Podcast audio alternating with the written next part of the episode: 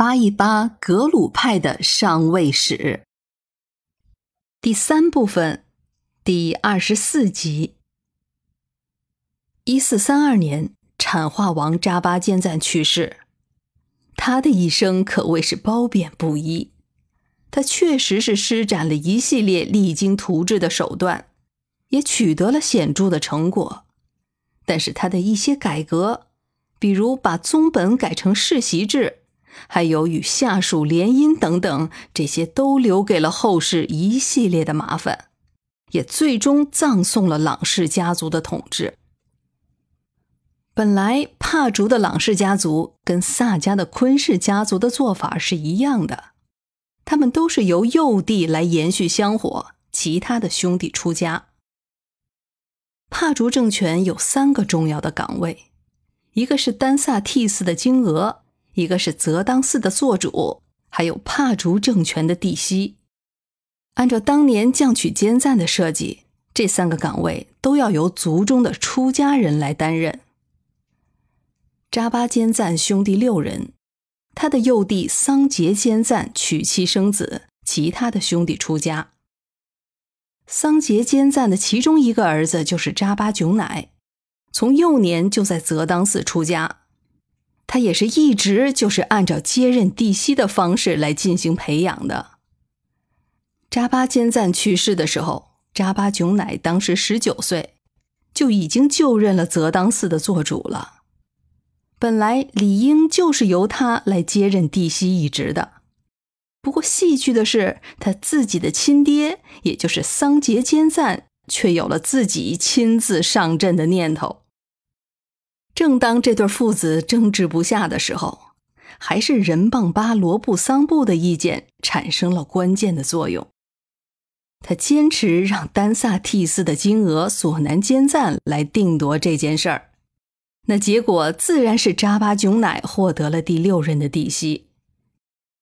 可是谁知道世事难料，这个金额索南坚赞两年之后就死了，这一下。那位桑杰坚赞就又看到了机会，于是他就纠结了一干世俗人等，意图夺权。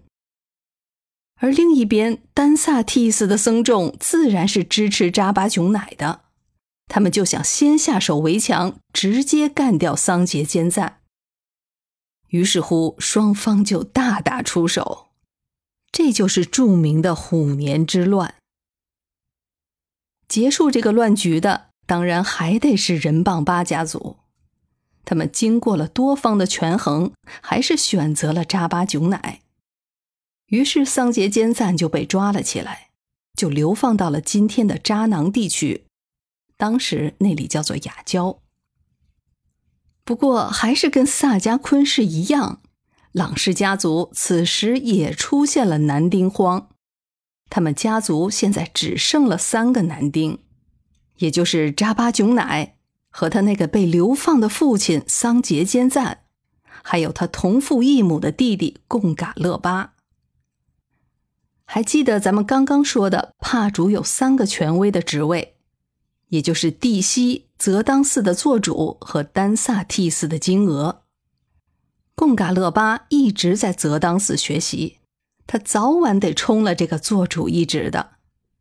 扎巴囧乃当时是帝西，而这个丹萨替斯的金额就空缺了二十年，朗氏家族的窘境由此可见一斑。无奈之下，扎巴囧乃不得不还俗，娶妻生子，由此这个帝西一职也就从只有从族中的僧人中选任，就变成了世代继承了。也是因为实在是没有第三个人选了，在不久之后，那个被流放的桑杰坚赞就又回到了泽当，担任起了管事官。在这之后，也不管是什么原因吧，总之没几年，扎巴囧乃也死了。这一年是一四四五年。然而现在的局面是，幼弟贡嘎勒巴当时十三岁。他在次年就任了泽当寺的做主，而扎巴囧乃的儿子当时只有七岁，所以他们两个人谁也接不了这个帝西之位，于是就这么空缺了三年。可就在这期间，那位惹事上瘾的父亲大人又干了一件啼笑皆非的举措，他向朝廷申请借袭产化王。没错，借就是借贷的那个借，也就是说，他借来产化王的名分来行产化王的权利。而朝廷还就真的就同意了，这奇葩的事儿也算都凑一块儿了。当时准奏的皇帝是明英宗朱祁镇，也就是那个御驾亲征，结果被瓦剌抓住了的那个皇帝。他前前后后演绎了一出从皇帝到俘虏，再从俘虏到太上皇。然后又从太上皇复辟登基的人生大戏。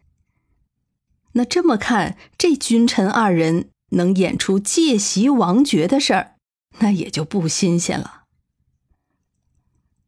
在群龙无首之下，三年之后，贡嘎勒巴也还俗了，他就任了帝西一职，而他的父亲桑杰坚赞。就顶着产化王的这个头衔儿，竟然一直带到了死，而明朝廷也不想着收回来。